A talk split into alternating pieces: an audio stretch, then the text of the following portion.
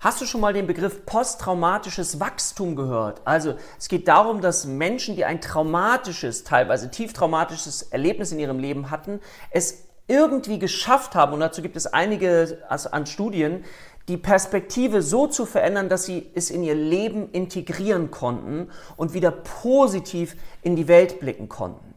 Das heißt nicht, dass das traumatische Erlebnis an sich positiv gedeutet wird. Darum geht es überhaupt nicht. Es geht darum, wie man es schaffen kann, daraus hinauszuwachsen mit zum Beispiel auch einer Art und Weise einer spirituellen Komponente, um eben ein verändertes Leben wieder führen zu können.